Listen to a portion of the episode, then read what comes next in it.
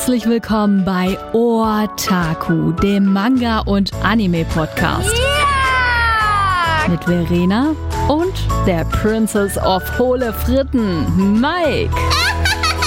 Herzlich willkommen bei die Peoples zu der Folge über Egmont ohne Egmont, aber dafür mit Verena. Hallo. Es ist so witzig. Da wollten wir eine Folge mit Egmont aufnehmen und ähm, ja, es hat nur technische Probleme gegeben. Also was heißt nur technisch? Der größte, das größte technische Problem war leider, dass ähm, Skype unseren Anruf nicht aufgezeichnet hat. Ich hatte das fünf Millionen Mal vor. Ernsthaft, Leute. Und das Witzigste war, ich möchte hier einmal kurz, bevor wir groß anfangen, aus dem Nähkästchen plaudern. Es lief ungefähr so ab. Ich habe erst bei Skype ausprobiert, weil ich dachte, okay, wir machen einen Skype-Call äh, und Skype hat so eine Funktion, dass man den Call aufnehmen kann. Das klappte auch. Ich habe das ein paar Mal ausprobiert, war alles immer super. Und dann habe ich mir noch zusätzlich so eine App runtergeladen, weil ich dachte, okay, falls die kein Skype haben oder so, oder falls der Programmleiter das nicht möchte, dann ähm, habe ich noch so eine App, mit der ich dann auf dem Handy unseren Aufruf äh, unseren Anruf aufzeichnen kann. Und dann habe ich extra noch 5 Euro auf diese äh, App überwiesen, weil man da irgendwie äh, pro Minute, kostet das irgendwie 10 Cent oder so, dieses Aufzeichnen. Hatte alles eingerichtet und dann ähm, ist ja noch, dann hatten wir noch den Marco dabei, das ist ein Redakteur von Egmont.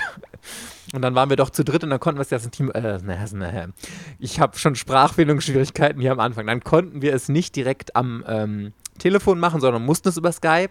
Und dann hat es die ganze Zeit bei Skype aufgezeigt. Es war überall dieser Balken, auch alle haben ihn gesehen, zeichnet auf. Ja. Und dann war der Anruf fertig und es hat nicht aufgezeichnet. Düdüm.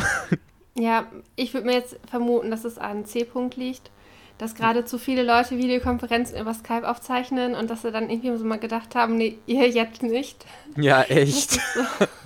Das ist 2020, is not the best year to be irgendwie, also keine Ahnung.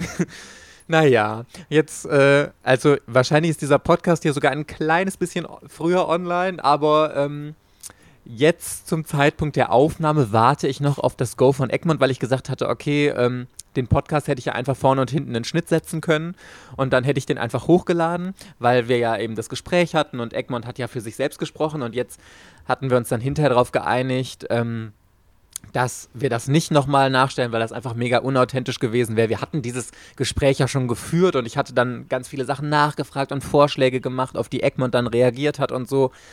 Und wenn wir das alles nochmal gemacht hätten, wo wir ja schon zu Ergebnissen gekommen sind und so, das wäre irgendwie total doof gewesen. Und deswegen haben wir uns zusammen entschieden, dass ich ein Video mache, aber ich habe dann gesagt, okay, es ist ja halt auch fair, da es ja über Egmont ist und da ich ja sie zitiere, dass sie da zumindest vorher einmal drüber gucken können. Deswegen ist jetzt zum Zeitpunkt der Aufnahme noch das Video ähm, bei Egmont und ich hoffe, dass sie mir heute eine Rückmeldung geben, dass zusammen mit dem Podcast dann, wenn ihr ihn heute hört, das Video dann auch morgens online gehen kann, aber keine Ahnung, ich drücke mal die Daumen und weiß es noch nicht ganz sicher. Aber was machen wir jetzt in dieser Podcast-Folge? Weil ähm, die soll ja ein bisschen ausführlicher werden. Im Video habe ich das Ganze ganz kurz und knackig in 18 Minuten zusammengefasst. Und ähm, jetzt im Podcast wollen wir aber noch mal ein bisschen darüber sprechen, das einschätzen und so. Und Verena hat zwar schon auch grob von mir was mitbekommen, aber wir wollen einfach noch mal darüber diskutieren. Und es wird wie folgt ablaufen. Ich lese immer zuerst den Kritikpunkt, wie ich ihn an Egmont in meiner allerersten E-Mail geschickt habe, vor. Dann erzähle ich ein bisschen, wie Egmont darauf reagiert hat, was sie dazu gesagt haben und dann diskutieren Verena und ich immer noch ein bisschen darüber. Okay, ich fange einfach Okay. mal an, Verena. Ja, Ne? ich hab's verstanden. Der erste Punkt war Nachdrucke. Das ist ja so das Thema gewesen, dass die allermeisten kritisieren bei Egmont und ich habe geschrieben, Egmont hält bei vielen laufenden Serien nicht alle Bände lieferbar, sodass es schwer ist, diese zu vervollständigen. Außerdem werden dadurch Neukunden abgeschreckt, die mit der Serie gar nicht starten, wodurch sich die Verkaufszahlen noch weiter verschlechten, äh, verschlechtern. Beispiele zum äh, hier Adekan, Karneval, Darwin's Game, Prison School, Remember, Pakt der Yokai und noch viel mehr. Dann noch, teilweise sind sogar gerade erst erschienene Bände sofort vergriffen, auch die gleichen genannten Serien. Werden die Auflagen also viel zu klein geplant? Hat das einen Grund? Mir ist die Begründung der Wirtschaftlichkeit von Egmont dazu bekannt. Allerdings schmeckt Egmont, ach schreckt, ich habe ich hab Sprachfindungsschwierigkeiten hier, Verena. Allerdings schreckt Egmont damit doch auch potenzielle Neukunden für die Serien ab und je länger eine Serie gestreckt wird, umso mehr Leser verliert sie auch. Yes, das ist ja so. mein Gott. Das wird eine Folge, Verena, sag ich dir. Äh, das ist ja wirklich der größte Kritikpunkt an Egmont gewesen und sie haben im Grunde genau damit argumentiert, was ich ja schon in der E-Mail geschrieben habe, Wirtschaftlichkeit. Und was ich super interessant fand, also erstmal muss man ja sagen, klar ist, sind die Kosten für einen Nachdruck deutlich geringer. Also wenn eine Serie oder ein Band zum ersten Mal in Deutschland rausgebracht werden muss, dann muss der Übersetzer davon bezahlt werden, der Redakteur, der das Ganze bearbeitet, Grafik, keine Ahnung was. Also es sind diese Fixkosten, die da sind, die einer Neuauflage wegfallen, aber da sind ja trotzdem Kosten da. Also du musst die Druckerei bezahlen, Lizenzgebühren sind noch da, eventuell nochmal Marketing oder so. Also da sind trotzdem noch gewisse Fixkosten hinter.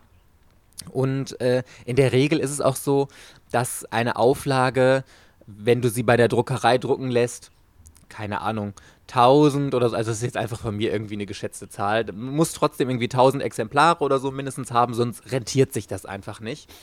Vor allem vom Preis, weil je mehr Exemplare man druckt, umso günstiger werden die Kosten pro Band. Und je weniger du druckst, umso teuer wird es und dann musst du ja noch an den Buchhandel was abgeben und so und deswegen rentiert sich das irgendwie alles dann nicht.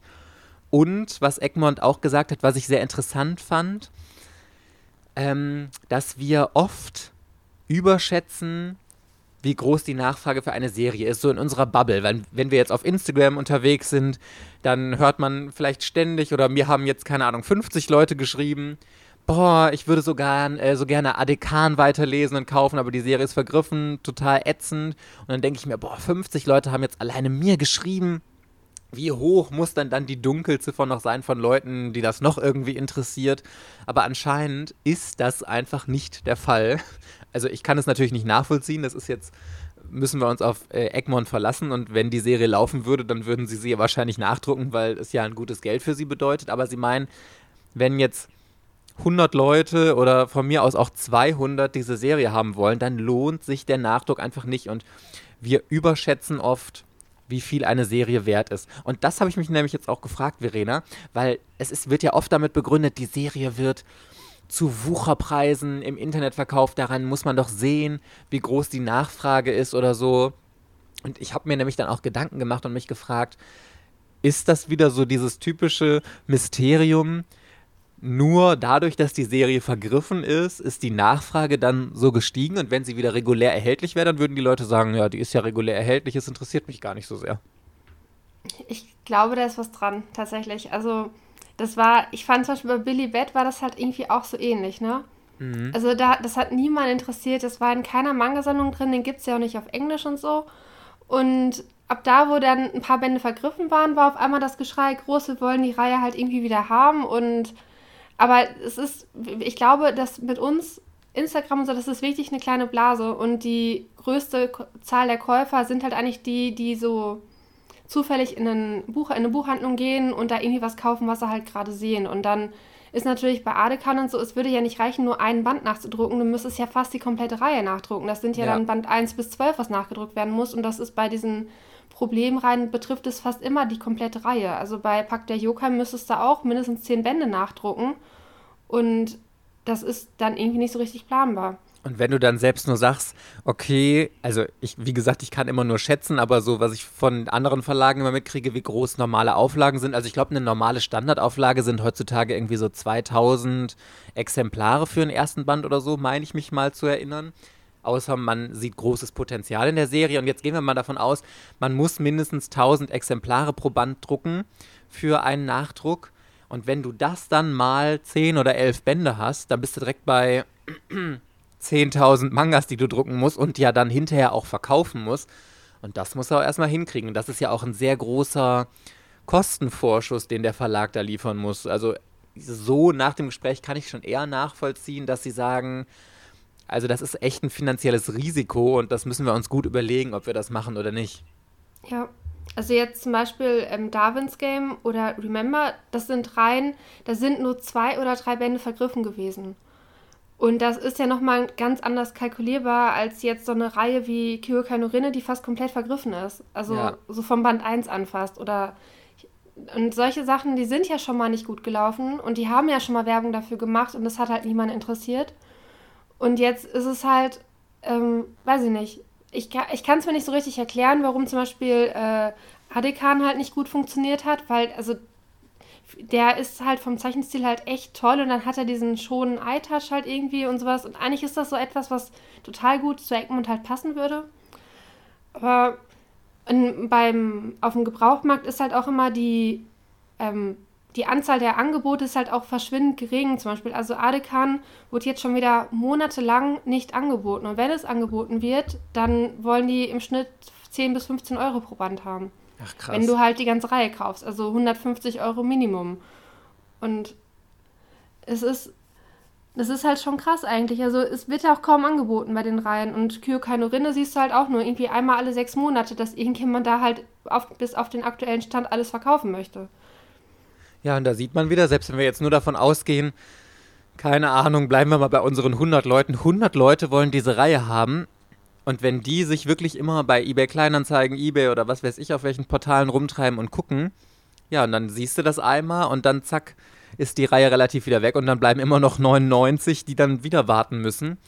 Und ja, also natürlich wissen wir es nicht und man kann es nur schätzen, aber ähm, ja, anscheinend ist die Nachfrage da nicht so groß, wie wir das immer vermuten. Ich habe übrigens auch mal nachgefragt, weil ich das super interessant fand.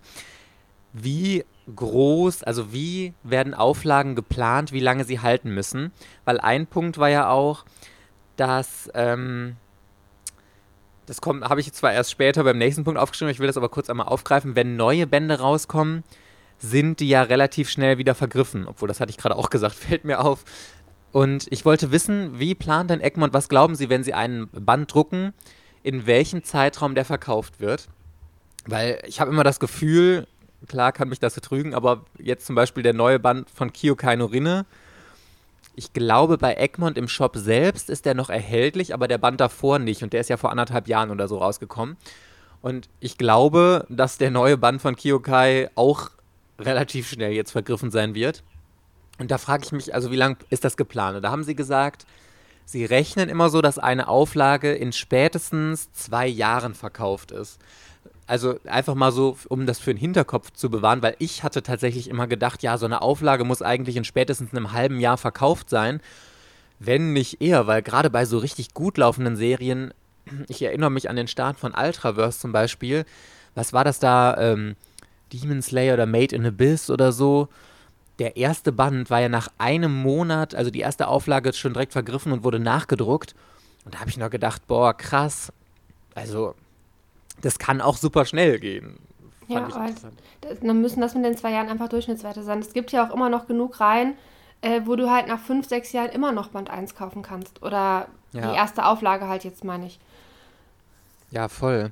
Ich, ähm, wollte aber auch von Egmont wissen, weil es ist ja immer interessant, okay, das ist der Ist-Zustand und dieses das Problem, aber wie kann man das denn lösen? Also wie kann man jetzt wirklich herausfinden, wie viele Leute interessiert an diesem Manga sind? Weil für uns, klar, kann man jetzt sagen, äh, Leute, die Egmont eine Nachricht schreiben, aber das ist dann auch immer so ein bisschen hm, Larifari. Und ich habe gesagt, okay, wie kann man denn jetzt für euch, wie können wir als Leser zeigen, wir haben Interesse an einer Serie, wir wollen die gerne lesen, mal abgesehen davon, euch irgendwie eine Nachricht zu schreiben. Und das fand ich auch interessant, weil ich mir da nie Gedanken drüber gemacht habe. Ähm, wenn ein neuer Band einer Serie rauskommt, dann schätzt Egmont das ein anhand der Bestellungen vom Buchhandel. Also wie viele Comic-Shops bestellen wie viele Exemplare halt vor. Wenn der Comic-Shop bei mir in der Stadt ähm, zum Beispiel zehn Exemplare bestellt und der andere so und so viele und danach richten sie halt, wie groß die Auflage gedruckt wird. Die bekommen ja immer diese Programmvorschau, äh, wenn das Programm veröffentlicht wird. Also sehr, sehr weit schon im Voraus. Und klar, wenn man einen Monat bevor Erscheinungstermin ist, das in seinem Comic-Shop bestellt, dann ist der Drops auch gelutscht, dann ist die Auflage festgelegt und dann braucht man da auch nicht mehr gucken.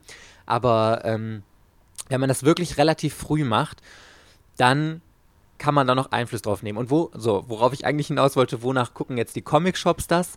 Wenn es eine laufende Serie ist, gucken sie darauf, wie viele Bände werden denn sonst von dieser Serie gekauft? Gehen wir mal von Detektiv Conan aus, das ist ja so eine der äh, super, am besten laufenden Serien von äh, Egmont, wenn ein neuer Band von Detektiv Conan rauskommt, dann wissen die Comic-Shops, okay, ich verkaufe jedes Mal 50 Exemplare oder so. Ich einfach, das sind alles Zahlen ins Blaue rein jetzt.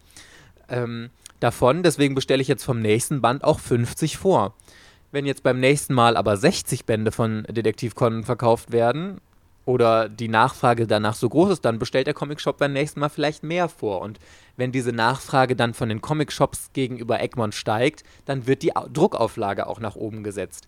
Also ein Punkt, wie wir Einfluss auf laufende Serien nehmen können, auf Druckauflagen ist, kauft Serien, laufende Serien bei eurem Comicshop und fragt auch explizit nach, wenn euch eine Serie interessiert. Und das Gleiche, das fand ich nämlich super interessant, gilt auch für vergriffene Serien. Also, wenn wir jetzt bei Adekan, Karneval oder was weiß ich was bleiben, wenn ihr da vergriffene Bände habt, die ihr gerne haben wollt, dann geht zu eurem Comicshop und sagt, ich möchte mich für diesen und diesen Band vormerken lassen und die sollen das an Egmont weitergeben. Und wenn von vielen Comicshops diese Nachfrage kommt, Adekan, keine Ahnung, Band 8, nehmen wir mal einfach, wollen super viele Kunden haben und Egmont merkt, okay, ich habe jetzt hier alleine schon 500 Bestellungen von Comic-Shops. Ja, da würde sich ja vielleicht doch eine Auflage lohnen, weil wir die restlichen 500 dann irgendwie bestimmt auch noch verkauft bekommen. Also das ist immer noch eine super Sache, in Comic-Shops zu gehen und da nachzufragen. Das ist etwas, das war mir komplett unbekannt. Also, weil, wenn du zum Beispiel auf der Egmont-Homepage hast, du ja gar nicht die Möglichkeit, du, wenn der Band vergriffen ist, du findest den, glaube ich, auf der Egmont-Seite gar nicht mehr. Ja.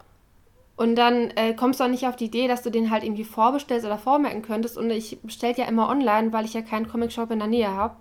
Ja. Also, und dann denke ich mir auch so, ja, die der Band ist doch vergriffen. Wieso soll ich den jetzt vorbestellen? Der kommt doch sowieso dann niemals an. Ne? Das ist so.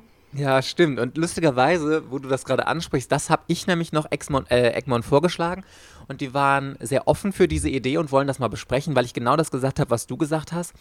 Ich finde es schade, dass ich im Shop von Egmont selbst keine vergriffenen Serien mir so vormerken kann. Also natürlich kann ich sie nicht bestellen, wenn sie die nicht auf Lager haben, aber zumindest vormerken.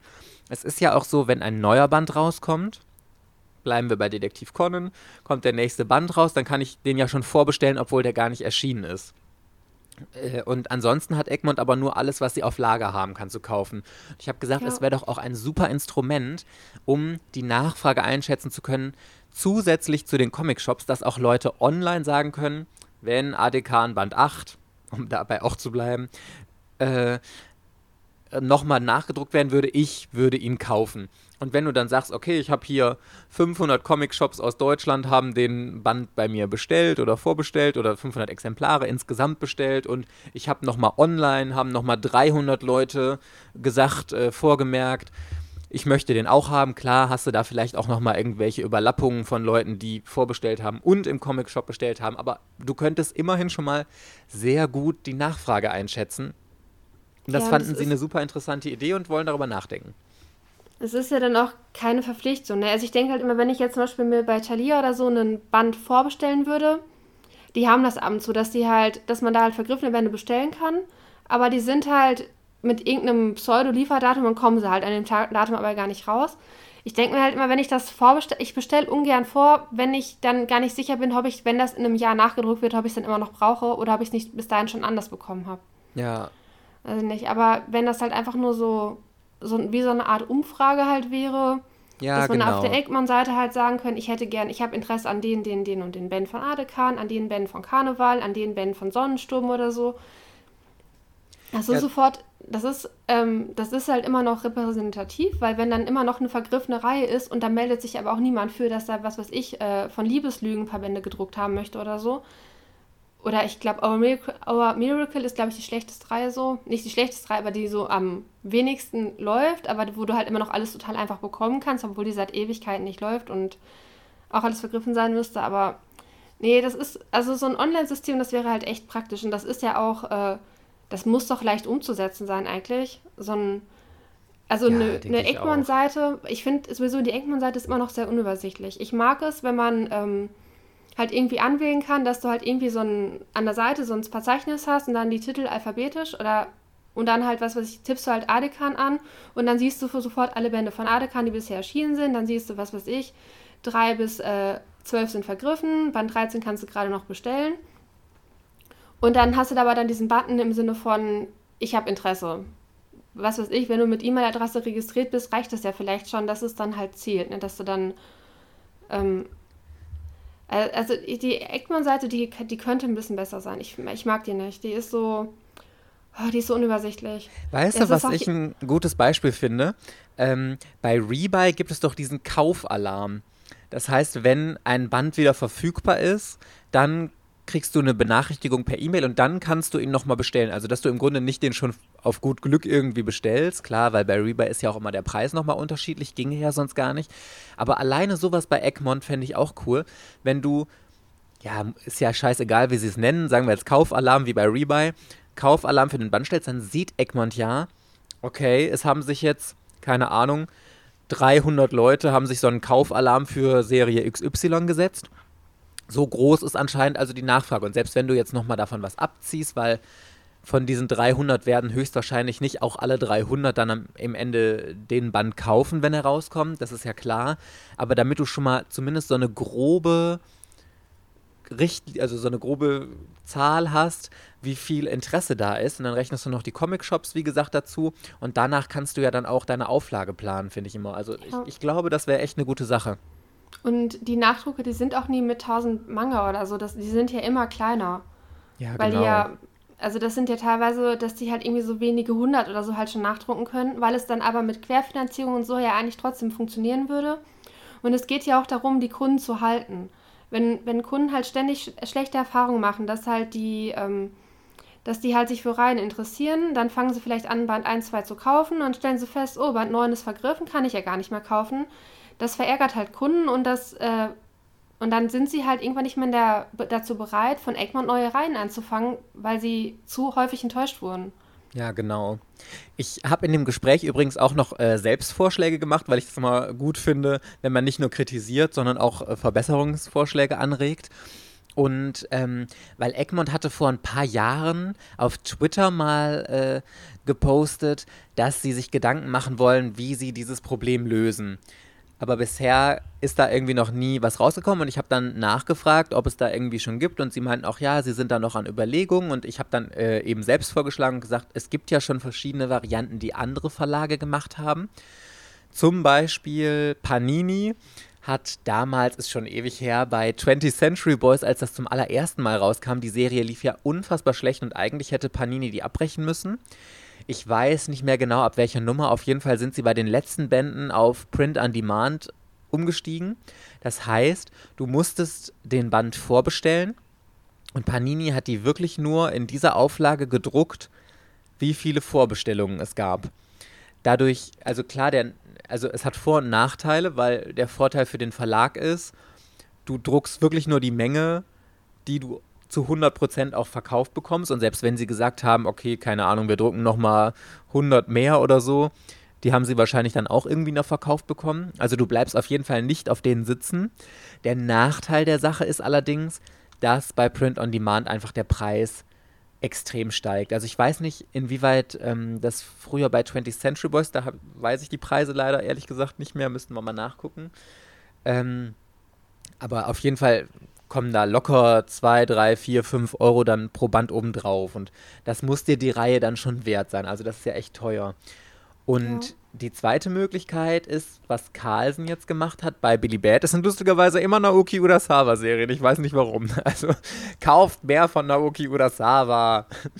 ähm, war bei Billy Bad ja jetzt auch, wo wir gerade schon drüber gesprochen hatten. Da waren ja auch teilweise, ich glaube, drei oder vier Bände waren vergriffen.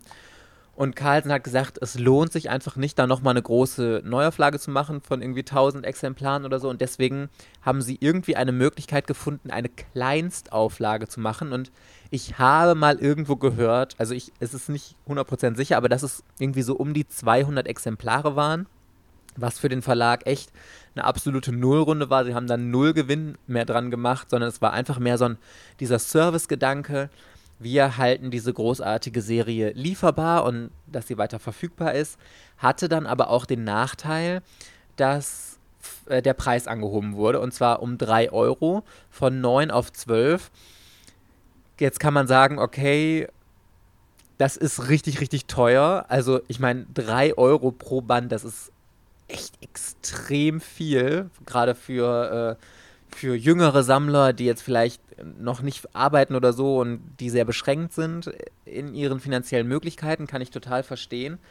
Andererseits denke ich aber auch, es ist besser, dass der Band beim Verlag selbst noch erhältlich ist, als wenn man ihn dann für den doppelten, dreifachen oder was weiß ich welchen Preis irgendwann gebraucht im Internet bekommt. Ja, also ich finde, die 3 Euro, das ist eine, eine zumutbare Preiserhöhung, weil wenn man ähm, vergriffene Bände einzeln bei eBay verkauft, dann kannst du da Minimum das Doppelte als Neupreis nehmen, teilweise ja, ja 30, 40, 50 Euro. Und das wird, äh, je länger die, dieser Band vergriffen ist, es wird halt immer mehr und das sind halt irgendwann, äh, vor allem wenn das halt irgendwie dann zum Beispiel einer ist, der so krass vergriffen ist, dass dem total viele fehlen. Äh, da kannst du am Ende ja, weiß, weiß nicht, 100 Euro oder so halt für nehmen. Also richtig Bucher eigentlich. Ähm, und dann ist 3 Euro, finde ich, vollkommen in Ordnung. Was ich ein bisschen schwierig finde bei, den, bei dem Manga-Verlag oder bei dem Manga-Angebot generell, ich finde, äh, jüngere Käufer sind unzuverlässiger als ältere Käufer. Also, dass die halt dann mal sagen, ja, ich, ich interessiere mich für die Reihe, aber wenn man dann noch ein Jahr warten muss, bis man halt diesen Band halt vielleicht nachgedruckt hat, wieder bekommt, weil das ganze Prozedere halt ewig lange dauert, bis sich genug Leute gefunden haben und sich online gemeldet haben, ja, wir haben Interesse, die haben bis dahin schon wieder ganz andere Interessen oder sagen dann, je, das ist mir jetzt doch zu teuer, ich habe jetzt gerade doch kein Geld, obwohl ich vorher die ganze Zeit gejammert habe, ich hätte es gerne. Und dann ist halt verfügbar, kostet aber 12 Euro und dann sagen sie, nee, doch besser nicht. Und dann glaube ich, dass es halt bei so Reihen, die sich eher an ältere Leser berichten, wie Billy Bett, dass die halt, die sind in solchen Sachen zuverlässiger. Also, dass die auch mal ein halbes Jahr oder so warten können bis er wirklich nachgedruckt ist und dann auch sagen, ja, okay, dann zahle ich halt 12 Euro anstatt äh, 9 aber dann habe ich den wenigstens, dann habe ich den halt auch neu gekauft und nicht irgendwie gebraucht irgendwie bei eBay oder sowas halt kaufen müssen und ewig lange suchen. Ja, voll. Das, das ist, glaube ich, für die Planung halt auch nochmal mit ein wichtiges Argument, äh, wer ist die Zielgruppe? Und ich glaube, dass die sich bei älteren Lesern eher auf dieses Risiko einlassen, in kleiner Auflage zu einem höheren Preis nachzudrucken. Oder Anime, nee, nicht Anime, äh, Print on Demand, das ist ja auch nochmal so eine Sache, die ist ja dann nochmal komplizierter. Ich glaube, da musst du dich ja auch verbindlich für anmelden. Du zahlst, glaube ich, sogar im Voraus. Ja, zahlst im Voraus, ja. Und das haben die jetzt im englischsprachigen Markt, haben die das relativ viel mit einigen Tezuka-Bänden gemacht. Okay, wusste ich gar nicht. Ja, ich habe die auch alle von, äh, von einem Kumpel von Florian halt abgekauft. Aber das lief halt auch immer so. Du musstest die halt irgendwie ein Jahr oder sowas vorbestellen und muss es dann halt auch, das war dann im Prinzip, das war ja immer direkt eine 100-Dollar-Bestellung mit Zoll und allem drum und dran und für vier, fünf Manga, die sie dann halt ab da, wo sie genug verkauft hatten, sie dann halt erst produziert wurden. Aber das sind halt alles so Liebhaberbände, ne, die ähm, noch nie einen offiziellen englischen Release halt hatten. Ja. Und das ist so speziell, glaube ich, dass das halt auch nur bei uns, bei irgendwelchen richtig gehypten, oder nicht richtig gehypten, aber so diese Seinen-Titel, die halt wieder so elitärer wirken oder was. Mhm. Also, dass das dann noch geht, aber so, so ein Shoujo, der halt einfach vergriffen ist, ich glaube nicht, dass die sich damit einen Gefallen tun, wenn die, ähm, äh, wenn die da dieses, das anfangen mit, ähm, dass sie sich da dann halt auf ihre 15-jährigen Leserinnen verlassen und sagen, ja, wir kaufen das bestimmt in zwei Jahren, wenn es dann wieder nachgedruckt wird. Ja. Die haben dann das Hobby vielleicht schon wieder aufgegeben. Das ist, finde ich, ein bisschen ja doch mit denen, mit den Jüngeren, das ist halt echt schwer planbar, die noch mit Taschengeld und so arbeiten müssen und was ja auch vollkommen verständlich ist, finde ich. Also man kann denen ja gar keinen Vorwurf machen. Ich wäre genauso gewesen. Also äh, das ist ja auch immer die finanzielle Sache. Also für uns, das klingt immer so äh, überheblich, aber einfach, wenn du arbeitest, dann kannst du auch mal eben, wenn jetzt irgendwie doch was erscheint, diese 7 Euro ausgeben oder von mir aus 10 oder was es dann kostet. Und das ist jetzt nicht der, das Riesendrama für uns, aber wenn du einfach noch zur Schule gehst oder so und du hast keine Ahnung wie viel, ich glaube, ich habe damals 50 Euro Taschengeld im Monat bekommen, da war ich aber auch schon ein bisschen älter, äh, da musstest du echt genau überlegen, was du kaufst und wie, weshalb, warum und so, also äh, ist schon ja. mal was anderes, ne? Und dann, Aber also ich habe das auch gemacht. Ich habe ja auch, als ich angefangen habe zu studieren, habe ich ja auch mit Manga-Sammeln aufgehört, weil ich so dachte, boah, das ist alles so teuer und hier 5 Euro, da 5 Euro und ich muss noch 30 Bände kaufen, bis ich die ja. Reihe komplett habe. Und dann habe ich das halt alles eingelassen. Und das ist, also das Geld spielt bei den Jüngeren halt auf jeden Fall eine große Rolle, wenn man noch nicht arbeiten geht und sein eigenes Geld verdient. Total. Aber um nochmal kurz zu äh, Carlsen zurückzukommen, was ich da nämlich richtig, richtig toll fand, bei der Neuauflage von Billy Bad, sie haben das zwar um 3 Euro angehoben, aber sie haben alle Farbseiten drin gelassen und Billy Bad hat viele Farbseiten. Es ist alles komplett übernommen worden. Das ist die identische Ausgabe, also die zweite Auflage ist identisch zur ersten Auflage. Und ähm, das hätte ich noch nicht mal erwartet. Also ich finde das großartig und ich habe da den größten Respekt und ich finde das einfach wahnsinnig toll, aber nicht mal das hätte ich erwartet. Und als ich das Egmont vorgeschlagen habe, haben sie nämlich genau das gesagt, dass sie gerade mit Druckereien im Gespräch sind und eben versuchen, eine Lösung jetzt für Kleinstauflagen zu finden, dass solche laufenden Serien eben nachgedruckt werden, wie die, die wir eben alle genannt haben. Das würde allerdings äh, Einschnitte bedeuten, Farbseiten würden rausfallen. Wenn die Cover mit irgendwelchem Lack oder so veredelt wurden oder wenn da, es gibt ja oft, keine Ahnung, dass da Sternchen mit so Lack drauf gemacht sind, die dann so äh, sich erhaben, so anfühlen, das würde alles wegfallen und wahrscheinlich müsste der Preis ein bisschen erhöht werden müsste, muss man halt je nach Serie gucken. Aber also ganz ehrlich, selbst wenn das alles so eintreffen würde, es wäre mir lieber, das wäre der Fall, als wenn die Serie nicht mehr auf Lager wäre, muss ich sagen. Wobei ich dazu sagen möchte, also was ich bei Egmont halt teilweise nicht mag, mit dem, äh, die lassen ja schon Farbseiten teilweise in der ersten Auflage weg. In der dass ersten? Die dann, dass die dann, ähm, das haben sie bei äh, The Vampire Has a Death Wish, has it, ach, ich kann dieses Englisch nicht. Also ein Vampir, der einen Todeswunsch hat, irgendein Voice-Love-Titel. Da war es dann irgendwie so im Original, hat er halt eine Farbseite Jap auf Japanisch. Mhm. Und die mhm. haben halt, anstatt der Farbseite, haben sie halt eine Postkarte beigelegt, die halt exklusiv in der ersten Auflage ist. Und das ist für mich, das ist für mich eine unterschlagene Farbseite eigentlich, weil die wäre ja eigentlich standardmäßig immer dabei gewesen. Und dieses Extra mit dem Print in der ersten Auflage ist dann auch kein Extra, sondern es ist halt eine günstigere Variante zu einer Farbseite, weil ich glaube, eine Postkarte halt weniger Geld kostet, als wenn sie die ähm, von der Bindung her die erste Seite als Farbseite halt machen müssen. Es ist ja auch, also da bin ich nicht hundertprozentig sicher, nagelt mich nicht fest, aber ich glaube, da kommen wir später auch nochmal zu. Mangas werden ja immer in diesen 16er äh, Bindungen gebunden, also es müssen das ist halt immer. Eine Lüge. Also ganz ehrlich, aber erklär, ja. ja. Also Mangas werden ja immer in so 16er Formaten gebunden. Du musst immer 16 Seiten nehmen. Und ich, also ich traue mich gar nicht zu sagen, weil ich nicht hundertprozentig sicher bin, aber ich glaube, wenn du eine Farbseite machen musst, dann musst du dieses komplette 16 Blattding als Farbseite planen oder irgendwie so oder zumindest auch noch, ja, ich, ich traue mich nicht weiter zu reden. Es ist, äh, glaube ich, es gibt irgendwelche speziellen Probleme auf jeden Fall bei Farbseiten und äh, was natürlich nicht heißt, dass man die nicht nehmen sollte. Also ich stimme dir vollkommen zu. Ich finde eine Postkarte als Alternative zu einer Farbseite total scheiße und dann hätte ich lieber von mir aus 50 Cent mehr für den Band bezahlt und hätte dafür eine Farb oder die Farbseiten bekommen, die drin sind. Aber das ist ein anderes Thema. Also ich glaube, was halt stimmt, ist, ähm, wenn du halt mitten im Band Farbseiten hast, das mhm. ist halt das Komplizierteste, weil entweder nimmst du dann das komplette Buch so, dass du halt auf allen Seiten Farbseiten drucken könntest, oder du musst die halt ähm, irgendwie von der Bindung her da praktisch wieder einfügen, wo sie halt, und dann ist ja praktisch die, an, die andere Doppelseite von dem Bogen muss ja dann auch mindestens dieses Farbseitenpapier halt sein, ne? weil du kannst ja, ja nicht, äh, das, also am kompliziertesten ist zum Beispiel, das haben, hat ja Monster, der hat ja mit Farbseiten halt mittendrin und das ist halt das komplizierteste. Aber es gibt auch Bände, die haben halt Farbseiten, wo das vorne nicht dieses Glanzpapier ist, sondern ist das halt einfach ein matter Farbseitendruck. Also irgendwie sowas geht halt auch. Und wenn die jetzt zum Beispiel die Farbseite raussparen würden, könnten sie auch immer noch den Print als Postkarte mit reinlegen. Theoretisch. Das stimmt, ja, auf jeden Fall. Also, und bei Carlsen, die haben auch irgendwann mal gesagt, das ist deren Prinzip. Die haben halt nicht Farbseiten nur in der ersten Auflage. Das hatte ich irgendwann mal so im Comicforum gelesen. Mir fällt auch, also wenn es da ein Beispiel gibt, wo die halt wirklich die Farbseite ab, ab der zweiten Auflage rausgelassen haben, mir einfach mal schreiben. Ich habe momentan bei Carlsen das so im Hinterkopf, dass die das prinzipiell nicht machen. Also es kann mal sein, dass es dann gibt es halt einen extra nicht, wie was weiß ich, eine Karte oder so. Genau, aber wenn das aber wenn, oder Glow in Stark, aber wenn Band 1 Farbseiten hat, dann hat ähm, Auflage 2 hat auch Farbseiten. Das finde ich richtig toll, muss ich sagen, weil ich finde immer, die Farbseiten im Manga sind Teil des künstlerischen Gesamtbildes. Also die gehören einfach zum Manga. Die hat der Mangaka so angelegt als Farbseiten und irgendwie, ja, also zerstört ist jetzt ein sehr hartes Wort, aber vielleicht wisst ihr, was ich meine. Zerstört ist so die Kunst da drin und du siehst es ja auch, dass äh, die Farbseiten dann einfach in Schwarz-Weiß gedruckt wurden an diesen ganzen Schraffuren und so und dass das dann alles so, äh, so getönt wirkt. Und das ist einfach super schade.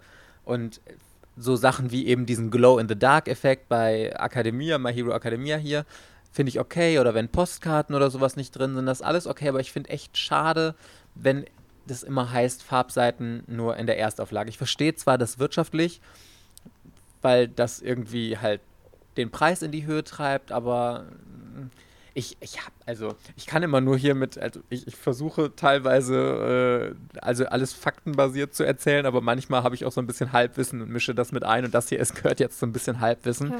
Ich glaube, ich habe mal gehört, dass Farbseiten gar nicht so unfassbar teuer sind und den Preis gar nicht so krass in die äh, Höhe treiben. Wir reden hier von einem, von Centbeträgen. Also, ähm, ja, vielleicht. Ich glaube zumindest, wenn die allererste Seite eine Farbseite ist. Ich glaube, das ist ja eigentlich Standard, ne? Ja. Ja, Ach, voll. Ich weiß. Okay, was, sollen, wir, sollen wir mal zum nächsten. Halt, ja, okay, was ich noch bei, ja. bei Farbseiten nicht mag, ist, wenn die, ähm, wenn die Auflage schlecht läuft, dass sie dann irgendwie so ab Band 7, 8, 9 sparen sie sich halt die Farbseite. Also eigentlich, dann hast du, ich glaube, das war bei Kamisama Kiss, Tokipop bis Band 15 hatten die, glaube ich, Farbseiten und danach halt nicht mehr. Und ähm, das finde ich auch halt ziemlich scheiße eigentlich. Ja. ja, stimmt. Dann, ja, muss man immer entscheiden, ob man am Preis drehen will oder irgendwie ja, Kosten einsparen. Egmont macht ja beides. Die, also die machen ja alles drei. Die, die, die ähm, verschlechtern die Qualität, weil sie auf Farbseiten verzichten, die erhöhen den Preis und man muss länger auf dem Band warten. Also die machen ja nicht nur eins von den dreien, sondern die machen sofort alles drei, was halt scheiße ist. Ne? Und das, das ich bin froh, dass du eigentlich. dabei bist, weil das Lustige ist ja immer, wenn man mit Leuten im persönlichen Kontakt stand, mit denen geredet hat und man so ein persönliches Verhältnis hat. Ich fühle mich jetzt irgendwie so ein bisschen, also nicht, ich fühle mich nicht Egmont verpflichtet, ich kritisiere die natürlich trotzdem für Sachen, die ich kritisierungswürdig halte, aber wenn man irgendwie mal persönlich mit denen gequatscht hat, ist man irgendwie ein bisschen besänftigt, da habe ich das Gefühl. Und deswegen bin ich froh, dass du dabei bist und, äh, und von außen stehend das noch ein bisschen mehr kritisieren kannst. Ja, wenn, dann sollen sie eine Sache machen. Entweder den Preis erhöhen, dafür bleibt, kommt der aber regelmäßig. Oder die sparen die Produktionskosten und machen halt Farbseiten weg und was weiß ich nicht was. Und äh, dann, dann aber auch bitte den Veröffentlichungsrhythmus beibehalten. Aber nicht alles, aber nicht alles. Ja ah, das, das geht gar nicht. Und dann noch, also das Schlimmste ist, wenn sie halt den Preis erhöhen und die Qualität reduzieren, dann noch den Veröffentlichkeitsrhythmus strecken, weil wenn sie schon alles machen, um das Ding günstiger zu produzieren halt, ne, dann sollen sie nicht so viele dämliche Neustarts halt irgendwie dahin bringen, mit denen sie ihre Plätze blockieren. Ah, nee. Okay, wir kommen zu Punkt 2. Verschiebungen. Ich lese das wieder vor, wie ich es in der E-Mail äh, an Egmont geschrieben habe. Bei Egmont kommt es sehr oft vor, dass Neuerscheinungen verschoben werden. Zum Beispiel die Eternal Edition von Sailor Moon, our äh, kompletter Running Gag hier aus dem Podcast. Cardcaptor Sakura, Clearcard Arc und so weiter.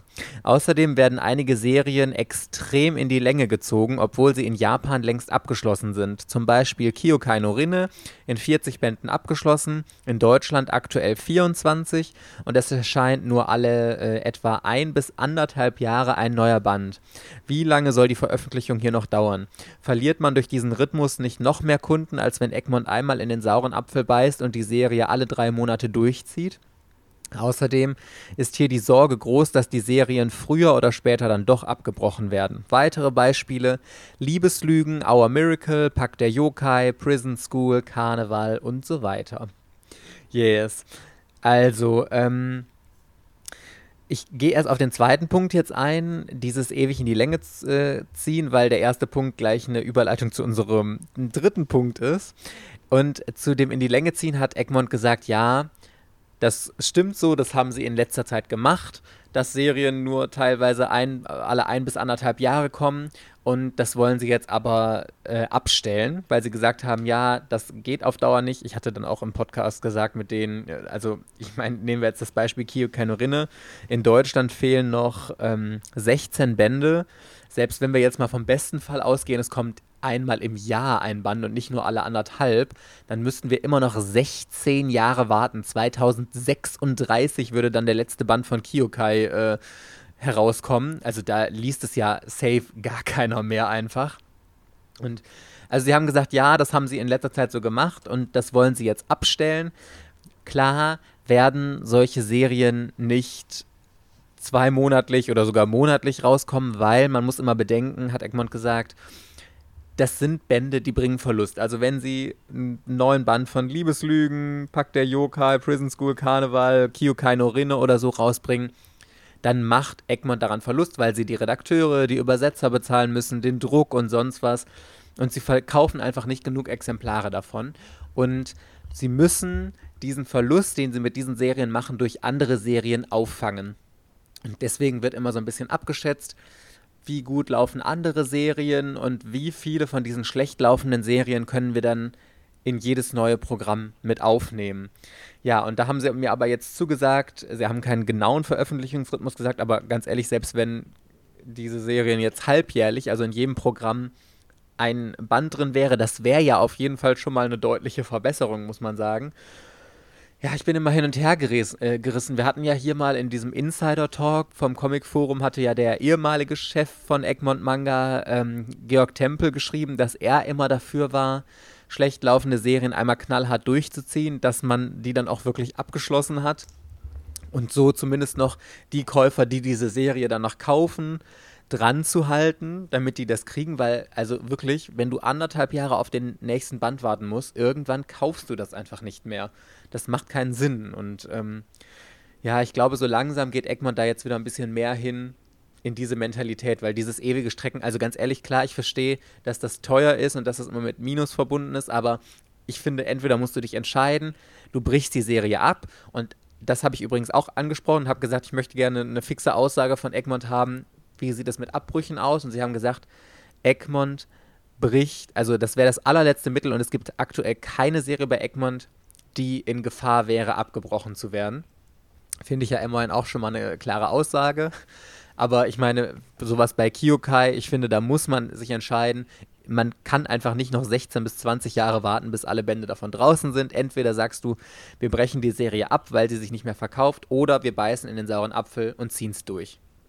Ja, und ich finde, also bei Kyoka zum Beispiel finde ich halt, ist eigentlich, das müsste häufiger als einmal im Jahr im Schnitt kommen. Weil 16 Bände noch fehlen, das ist verdammt viel. Wenn jetzt eine Reihe wie Liebeslügen und es fehlen halt noch fünf Bände oder wie viele das waren, da kann man okay sagen, ja, okay, dann kommt jetzt ein Band pro Jahr, wäre aber auch absolutes Minimum. Aber auch man, man hat ja noch nicht mal eine Ahnung davon bei diesen ganzen vergriffenen äh, Reihen, wie ist denn das jetzt überhaupt geplant? Die machen das immer mal so, als würden die das spontan entscheiden. Ja, wir können jetzt mal noch einen Band Adekan dazwischen quetschen. Irgendein Redakteur hat gerade Zeit, sich darum zu kümmern. Weiß ich nicht. Also ich mag das nicht, dass man dann bei den ganzen vergriffenen Reihen, du weißt ja gar nicht, wie lange du wartest. Es ist halt immer Überraschung, ob der Band in dem nächsten Programm dabei ist oder nicht. Und, das, und es macht halt das komplette Vertrauen in diesen Verlag halt kaputt. Also es ist halt schon von der Grundstimmung her, äh, genug, dass ich da irgendwie was höre im Sinne von, ja, die Reihe ist total gut, aber die läuft bei Egmont. Ich habe überhaupt keine Lust mehr bei Egmont jetzt was zu kaufen, weil die, weil die halt bei anderen Sachen halt das so in den Sand gesetzt haben. Und andere Verlage machen das ja auch, dass die äh, Reihen, die nicht gut laufen, dass sie die halt trotzdem durchbringen und auch in einem angemessenen Veröffentlichungsrhythmus. Und bei Carlsen zum Beispiel, ich glaube, die machen, dann, dann ändern sie von zwei auf alle drei Monate oder von drei auf alle vier Monate den Rhythmus, aber nicht von drei Monaten auf anderthalb Jahre Pause. Und Kase ist da momentan so mein absoluter Spitzenreiter im, äh, also beziehungsweise im positiven Sinne. Dass die, äh, ich glaube, bisher jede Reihe in dem Rhythmus durchgezogen haben, wie das von vornherein geplant war. Ja. Ja, ich finde immer nur, ähm, klar, wenn in Japan irgendwas passiert, daran kannst du nichts ändern, wenn du da auf dem aktuellen Stand fast bist und musst dann immer äh, auf den äh, Release warten. Aber wenn in Japan ähm, die Bände schon weiter vorangeschritten sind und du einfach da einen Puffer hast, den du rausbringen kannst, dann solltest du auch beim Rhythmus äh, den Rhythmus beibehalten, weil ja.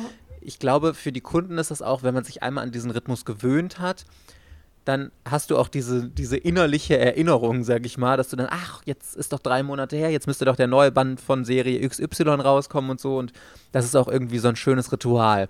Also Oder ich, halt ich, eine Meldung, ähm, Kühe keine Rinne läuft nicht so gut, äh, wir bringen den jetzt noch, nur noch zweimal pro Jahr raus. Und dann weiß man, okay, der kommt alle sechs Monate, aber da, meld, also da gibt es ja überhaupt keine Meldung, wie welche Reihe halt rauskommen soll. Genau, richtig. Und ich finde, da können wir auch super... Ähm super den Anschluss finden, um unseren letzten Punkt hier, Kommunikation. Ich lese das mal kurz vor und wir vermischen das dann hinterher alles ein bisschen. Egmont informiert die Leser nicht ausreichend über die Gründe für Verschiebungen. Egmont antwortet kaum auf Nachfragen, zum Beispiel per Mail, Instagram oder Facebook. Verschiebungen, Preiserhöhungen, Serienabbrüche, Infos über vergriffene Serien werden nicht transparent kommuniziert. Also ich glaube tatsächlich, dass das mit der wichtigste Kritikpunkt an Egmont war, über den wir äh, in der ganzen Zeit gesprochen haben die Kommunikation lief einfach in äh, der Vergangenheit nicht so gut. Und da hat Egmont äh, drauf reagiert und hat gesagt, ähm, von sich aus, also sie würden so 95 Prozent aller äh, Anfragen, die über Social Media, E-Mail und so reinkommen, beantworten. Klar, ich kann das jetzt nicht beurteilen, inwieweit das richtig ist oder so, will ich auch gar nicht. Ich, ich gebe jetzt einfach nur, was Egmont gesagt hat, weiter. Aber das habe ich dann gesagt, ich finde das super wichtig, dass man nicht passiv darauf wartet, dass Kunden zu irgendwas nachfragen, sondern dass sie das so wie viele andere Verlage auch machen, was einfach super kundenfreundlich ist, das selbst kommunizieren. Also bleiben wir mal bei Verschiebungen oder wenn der Preis von einer Serie erhöht werden muss, weil die einfach nicht gut läuft. Es ist doch kein Problem, im Newsletter oder äh, auf Social Media, also bei Instagram oder so, das in einem Posting zu erwähnen, dass man sagt, hier, diesen Monat sollte eigentlich Serie XY erscheinen. Es gab mit der Druckerei irgendwelche Probleme oder wir haben die Druckdaten aus Japan nicht rechtzeitig bekommen, deswegen kann der diesen Monat leider nicht rauskommen und wir müssen den nochmal um zwei Monate verschieben oder so. Bums, ja fertig wäre gewesen, da hätte fast jeder Verständnis für und alles wäre gut. Aber das Problem ist einfach, wenn du davon ausgehst, dass deine Serie rauskommt und du hast die vielleicht schon bei deinem Comic-Händler vorbestellt, gehst da hin und guckst dann rum und der sagt dir dann, ja, pff, da war jetzt nichts dabei bei den Neuheiten. Und im besten Fall weiß er, dass Egmont die Serie verschoben hat. Im schlimmsten Fall, also ich weiß nicht, nicht jeder Comic-Händler kennt sich zu 100% mit allen Neuheiten aus, die im Monat rauskommen. Die haben ja nicht nur Mangas dann, die haben auch noch Comics und sonst was und im schlimmsten Fall weiß er das gar nicht und sagt, nö, du, hab ich nicht. Und dann guckt der Kunde vielleicht noch auf Amazon, sieht im besten Fall, ja, jetzt ist er verschoben worden und so, aber dann bist du einfach total pissig. Warum muss ich das dann beim Comic-Händler oder auf irgendwelchen Webseiten von anderen, von Amazon oder Thalia oder was weiß ich, oder von mir aus auf der Website von Egmont selbst sehe ich dann ja, das ist verschoben worden. Das ist einfach scheiße, gelinde gesagt. Das ist einfach nervig und kann so nicht sein. Und wie gesagt, du kannst einfach super viel Negativität aus den Leuten rausnehmen, wenn du offen bist und denen von dir aus, wenn du explizit auf die Leute zugehst und sagst, hier, wir müssen den Band leider verschieben, wir müssen den Preis erhöhen oder was auch immer und das und das sind die Gründe. Und dann ist es auch okay und nachvollziehbar. Aber immer dieses im Unklaren lassen, das ist Kacke. Das haben sie jetzt in dem letzten Newsletter, war das ja, glaube ich, da stand, ja. also die haben halt immer Neuheiten diesen Monat, dann haben die ähm, Nachdrucke diesen Monat und die hatten jetzt neue Kategorie Verschiebung. Und das gehört da mit rein, finde ich. Und ich finde, es gehört auch auf die Internetseite, zumindest von Egmont halt selber, weil da ist ja das komplette Manga-Programm irgendwie gelistet. Dass da was, was ich steht, äh, Kyokai no Rinne, erscheint derzeit äh, jährlich also dass halt irgendwo in der Beschreibung steht, in 40 Bänden in Japan abgeschlossen, erscheint bei uns derzeit jährlich und dann halt äh, Band 25, äh, voraussichtlich Erscheinungstermin dann und dann, Band 26 dann und dann und wenn sich da was ändert, können sie es ja in den Newsletter schreiben, hier äh, verschiebt sich um zwei Monate. Das fand Wobei ich übrigens richtig toll, weil der Newsletter, das stand ja zum ersten Mal da drin und ich weiß bis heute nicht, ich wollte eigentlich mal nachfragen, aber ähm, vielleicht mache ich das noch. Denn ich, das, der kam einen Tag, nachdem ich den Podcast mit Egmont aufgenommen hatte und ich bin zu 95% sicher, dass dieses Thema Verschiebungen noch nie vorher im Egmont Newsletter drin stand. Ich hatte das nämlich ja angeregt. Ich habe zu denen gesagt, ganz ehrlich, ihr müsst die Kunden auch einfach lieber informieren und sagen, hier, so, was ich halt gerade gesagt habe. Und einen Tag später, zack, stand im Newsletter unten, da, da gibt es immer die Kategorie Nachdrucke, die gibt es schon länger, was jetzt wieder verfügbar ist. Aber jetzt zum ersten Mal auch die Kategorie Verschiebungen. Ich habe mich ein bisschen gefeiert dafür, ehrlich gesagt. Also falls ich, falls es überhaupt an mir lag oder vielleicht hatten sie es ja eh geplant, keine Ahnung. Aber äh, ich finde es auf jeden Fall eine richtig, richtig tolle Sache, weil das ist immerhin schon mal im Newsletter, das ist ja schon mal eine äh, aktive Kommunikation. Klar erreichst du über Social Media mehr Leute und also ich hatte ähm, zumindest das Gefühl im Podcast, als wir gesprochen haben, dass sie so ein bisschen Angst haben, das auf ihren Social-Media-Kanälen zu posten, weil sie befürchten, dass das eben so ein negativer Beitrag ist, der nicht immer nur Friede, Freude, Sonnenschein ist, sondern, sondern negative Kommentare hervorruft. Aber ich glaube tatsächlich, es ist der, das Gegenteil der Fall, dass du damit klar regt sich irgendjemand noch auf darüber, dass die Serie, auf die er sich jetzt gefreut hat, nicht raus äh, kann. Aber ich glaube, dass du diese negative Stimmung viel besser abfedern kannst, wenn du sowas postest und dann sagst hier, so sieht's aus und dann haben die Leute eben eher Verständnis dafür, als wenn du das alles versuchst irgendwie unter den Tisch zu kehren. Ist zumindest mein, meine ja. Wahrnehmung. Eine Sache, was mir vorhin, also ich hatte es vor dem Hinterkopf, habe es aber nicht gesagt, was ich immer nicht verstehe, ist mit diesem, dass die Verlage damit argumentieren, ähm, dass man den Verlag ja auch damit unterstützt, wenn man halt andere Reihen von denen kauft. Also, mhm. stimmt. Also, das ist halt generell gut, ist bei dem Verlag halt was zu kaufen. Ähm, und dann, wenn jetzt eine Reihe halt nicht so gut läuft, dann die, können die trotzdem das Geld halt nehmen und dann die Reihe so ein bisschen damit querfinanzieren. Aber das machen die ja irgendwie gar nicht, weil man hat ja immer das Gefühl dann, dass die nur dann nach den Verkaufszahlen gucken. Und was weiß ich, irgendwie ein Beusdorf Einzelband verkauft sich halt deutlich besser als ADK 13 und ein ähm, irgendwie so eine neu startende Schruttschuhreihe, dann verkaufen sich die ersten drei Bände auch besser als irgendwie eine, wo man jetzt schon Band 15, 16 von kaufen muss. Und dann denke ich mir immer, ja, eigentlich machen sie dann doch wieder das Programm halt wieder so, dass sie halt viele Einzeltitel haben, viele Neustarts und möglichst wenig Plätze mit fortlaufenden Reihen besetzen in den Monatsneuheiten. Und ich, also ich glaube dem nicht so richtig. Das, das ist halt wirklich stimmt, wenn du jetzt Egmont unterstützen möchtest und du unterstützt, wenn du jetzt, äh, was weiß ich, äh, Kyokayonorin oder so halt toll findest, dann unterstützt du den Verlag damit, dass du halt auch andere Reihen von denen kaufst. Das mhm.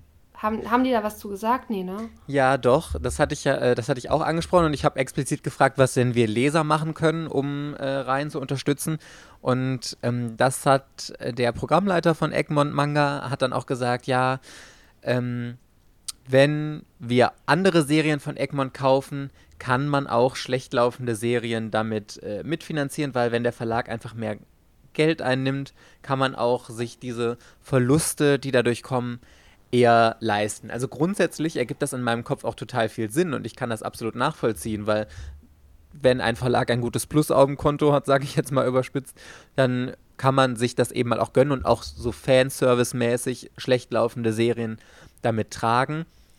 Ich kann jetzt einfach nur nicht einschätzen, inwieweit das wirklich dann gemacht wird, weil ähm, wir hatten das ja auch mal in diesem Insider-Talk im Comic-Forum gelesen von Georg Tempel, der damals Programmchef bei Egmont war für Manga, der dann gesagt hatte, das Geld, was Manga einnimmt, wird auch super viel in andere Bereiche gesteckt, wie, keine Ahnung, was Egmont alles noch hat. Comics oder Klatsch- und Tratschheftchen, ich, ich weiß es nicht, ist ja auch egal, halt in andere Bereiche des Verlags gesteckt und eben nicht direkt wieder beim Manga reinvestiert wird. Da muss ich aber ehrlich sagen, habe ich in dem Gespräch nicht so drüber nachgedacht und habe da dann nicht nochmal kritisch irgendwie nachgefragt. Von daher kann ich das schlecht einschätzen jetzt. Das war bei Tokyopop doch damals auch so. Also ja, zumindest stimmt. von den Gerüchten halt, dass damals Herr Kaps doch weggegangen ist, weil im Prinzip konnte er in, er konnte, er war mit seinem Manga-Segment total erfolgreich, aber ihm wurde das ganze Geld halt irgendwie weggenommen.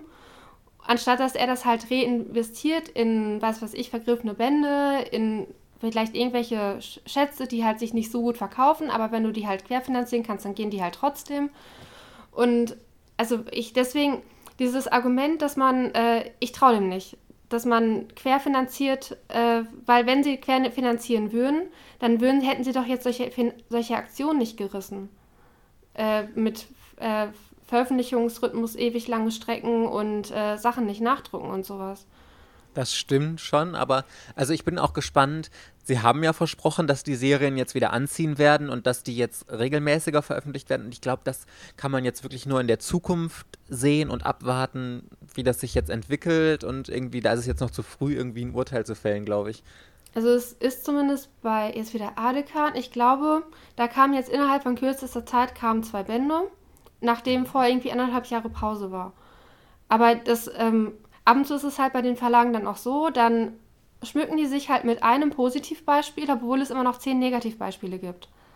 Weißt du, wie ich meine? Ja, ich weiß absolut, wie du meinst. Und dann reden sie halt, ja, wir, wir, haben es schon verbessert, aber die haben es halt nur bei ein oder zwei Reihen verbessert und bei allen anderen ist es halt genauso schlimm wie vorher.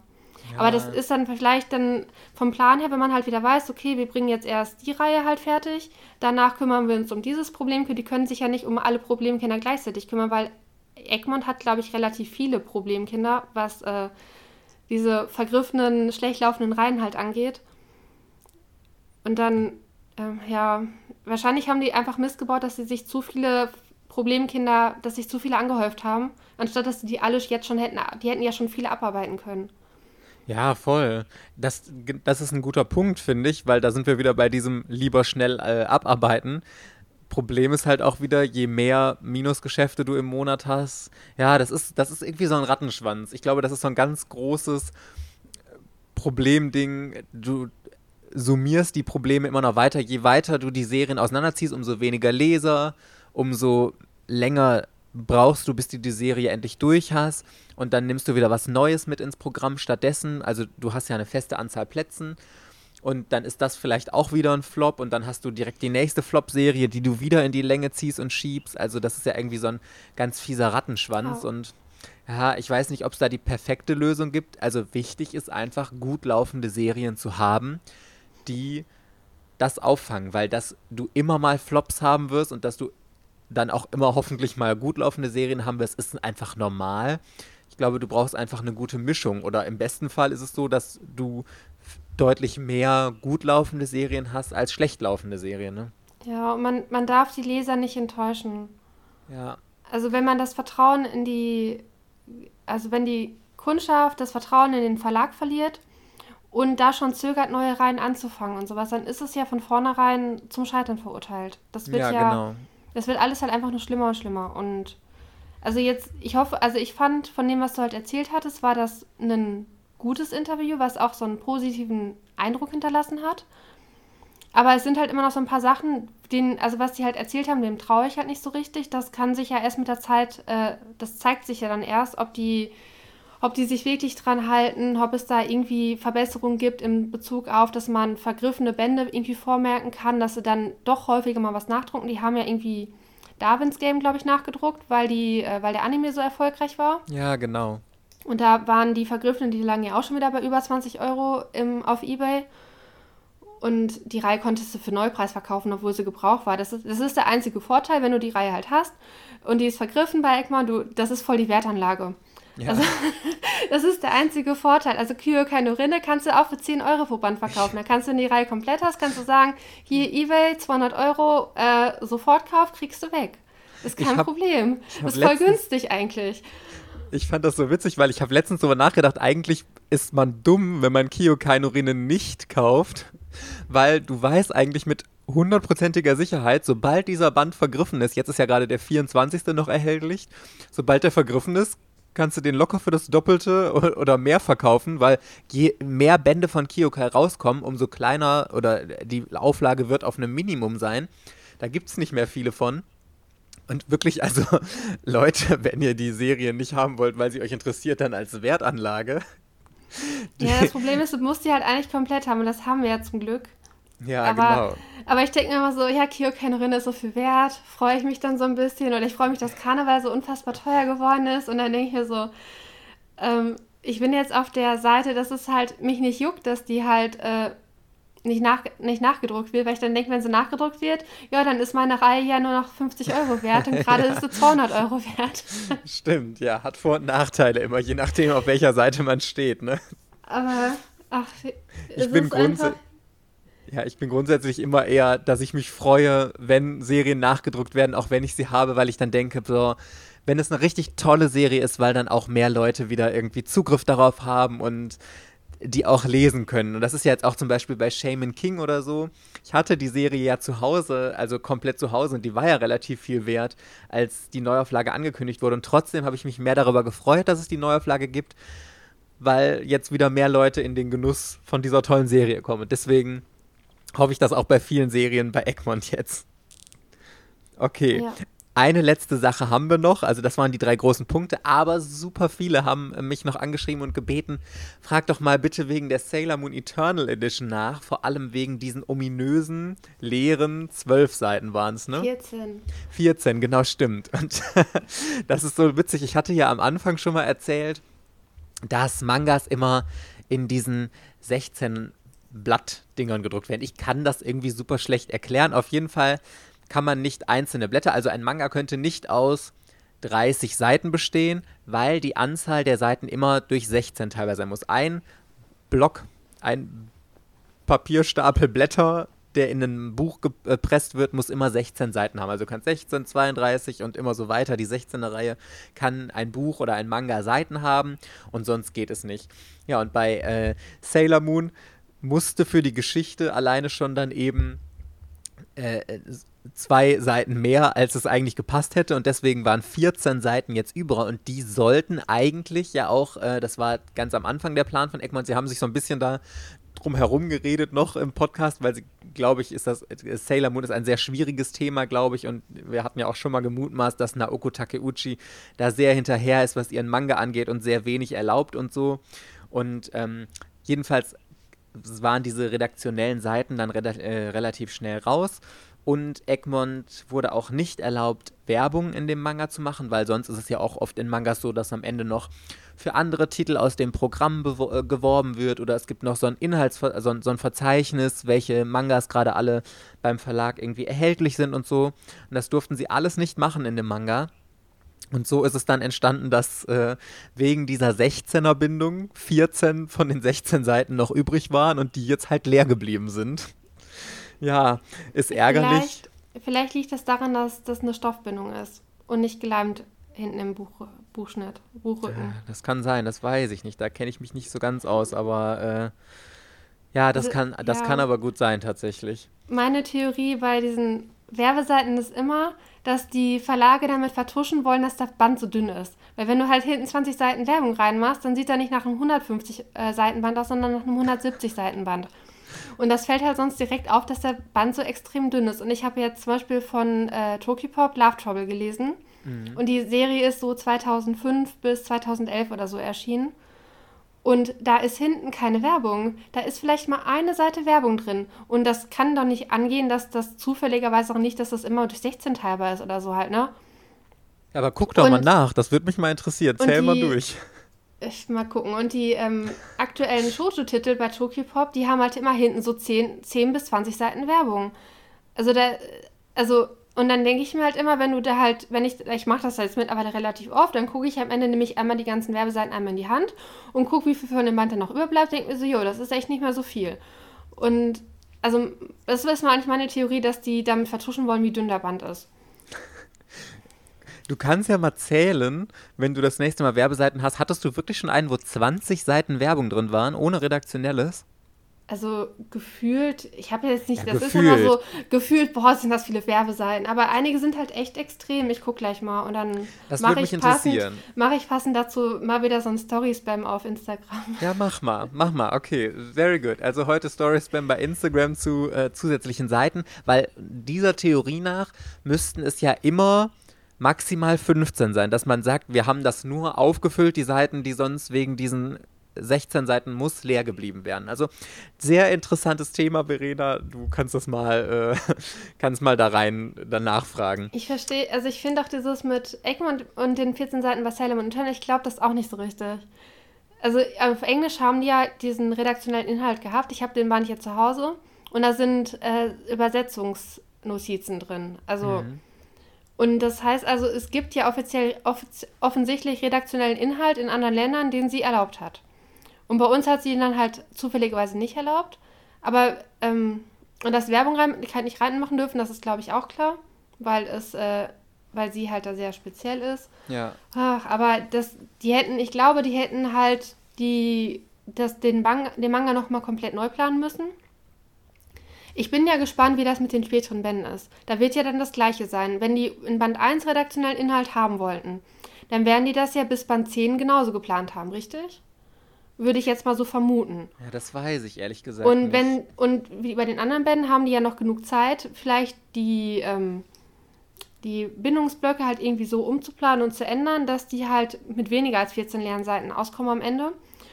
Und da bin ich gespannt, wie das bei den späteren Bänden halt laufen wird. Ich glaube, ich bin auch über, ähm, über, am Überlegen, ob Sailor Moon Eternal tatsächlich doch eine Wertanlage ist im Egmont-Sinne äh, oder nicht. Also ob man halt wirklich, wenn die dann OVP, wenn, wenn du die OVP lässt oder halt wirklich die in neuwertigem Zustand bleiben, ob die halt irgendwann, so wie zum Beispiel von Arina Tanomura, Kamikaze Kai Ito Jan, die Perfect Edition, die ist unbezahlbar teuer, ne? Also da ja. kostet ja jeder Band 50, 60 Euro. Wenn du diese sechs Bände auf in dieser Eternal Edition, nicht Eternal, in dieser Perfect Edition kaufen möchtest, zahlst du da 200 bis 300 Euro für. Krass. Okay, also krass. vielleicht doch Sailor Moon Eternal Edition noch kaufen, ja, sagst du. weil ich kann es mir nicht so richtig vorstellen, weil die, ähm, sie ist halt so unfassbar teuer. Ja, wie, viel, wie glaube, viele Bände werden das? Zehn, glaube ich. Aber ohne, ohne die ähm, Short Stories und ohne Sailor ah. V. Und auf Englisch haben die jetzt äh, Sailor V Eternal angekündigt. Okay. Oder Sailor V Eternal. Das sind ganz ehrlich zehn Bände, das sind 250 Euro. Das ist echt viel Geld. Nee, das ist mehr. Einige kosten 28. Ach, echt? Weil die dann besonders dick sind? Die haben 20 Seiten mehr oder so, dann kosten die 28 ja, Euro. Ja, 3 Euro natürlich gerechtfertigt. Ja. Super.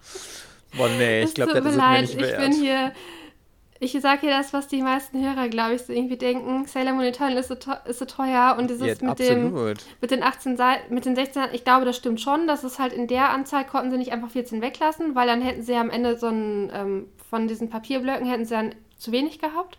Dann wäre es halt nicht mal bindbar gewesen, aber die hätten es wahrscheinlich auch auf ähm, anders einteilen können, dass sie alle mit vier, 14 Seiten machen oder so und dann und dann halt bin.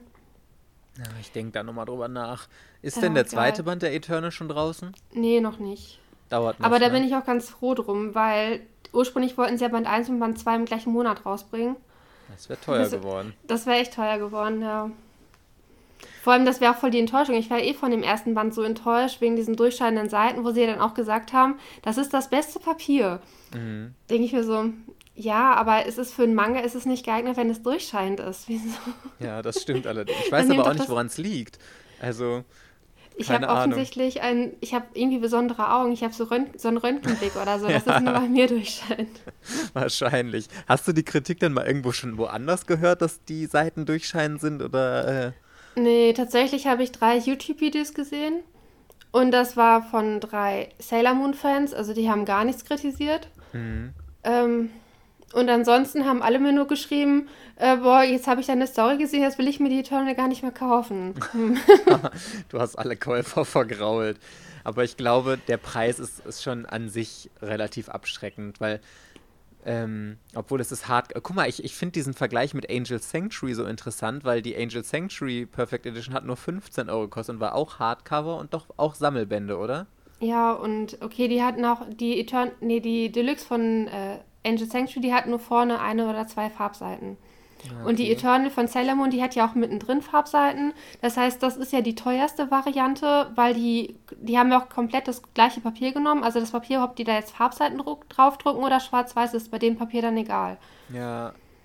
Ja. Also das, aber die Eternal ist schon Luxus, aber die ist auch zum Beispiel dieses Glänzende von der Oberfläche, das kommt auf diesem Hardcover überhaupt nicht zur Geltung. Also diese englische, die funkelt die so richtig Ding, die blendet schon fast, ja. weil die so glitzert. Und bei der deutschen, da musst du halt echt ewig lange gucken, in welchem Winkel kannst du jetzt dieses Buch angucken, dass du da so ein bisschen Glitzer halt erkennen kannst. Das war schon, das war schon ein bisschen enttäuschend. Ich muss auch ehrlich sagen, ich finde die englische Ausgabe, also ich finde zwar im Deutschen besser, dass es Hardcover ist, aber erstens, wie du sagst, das englische Cover, und das ist ja eigentlich so der Blickfang überhaupt, glitzert so viel krasser und ist Großformat, weil das Deutsche ist ja äh, zwar großes Manga-Format, aber kein DIN A4, ne? Wie Artbook-mäßig. Ja, richtig. Aber was, was ich jetzt auch wieder nicht verstehe, wir haben vor zwei Jahren, wurde Egmont total gelobt, weil die haben ja die Fans entscheiden lassen, was sie wollen. Ja. Bei der Eternal Edition. Wollt ihr, wollt ihr lieber Softcover und A4 oder wollt ihr lieber Hardcover und A5? Und dann haben alle gesagt, boah, lieber Hardcover, dann lieber A5 und alles drum und dran. Und ich glaube, die wussten auch damals, dass das halt so und so teuer werden würde. Und da waren halt alle dafür.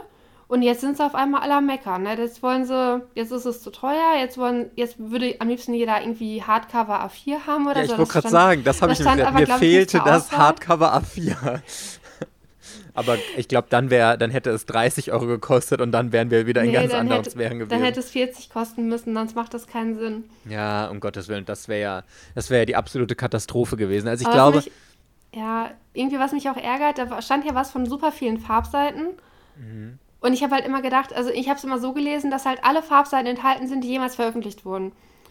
Und ich habe gedacht, damit meinen die die Cover von der ersten, von der ersten, ähm, von der ersten Auflage heißt es nicht, aber von der gespiegelten Variante, die damals bei Heine erschienen ist.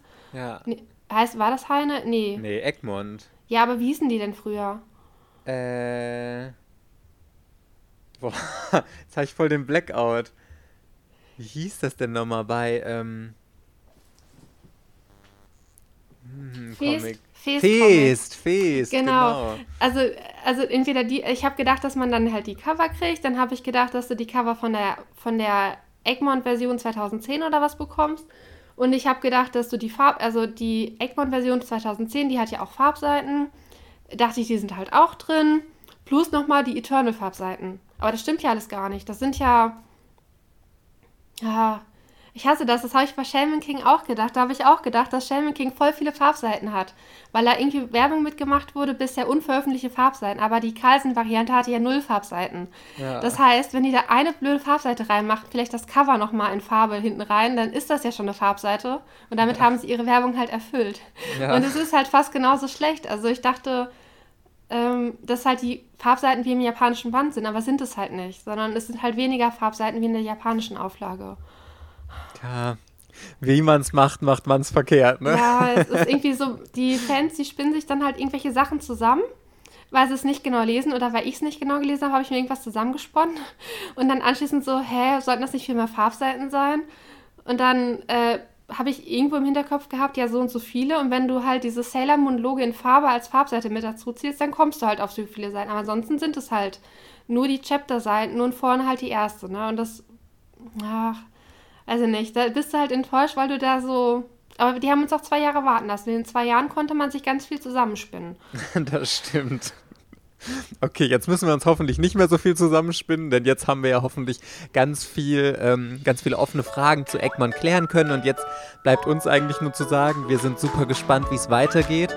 Wir hoffen, dass Eggman ganz viel von dem umsetzen kann und wird, was wir äh, alles besprochen haben und was sie uns versprochen haben.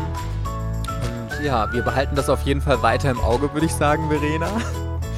Und dann hoffen wir, dass wir euch in der nächsten regulären Folge am nächsten Donnerstag dann wieder hören. Bis dann. Tschüss. Ciao.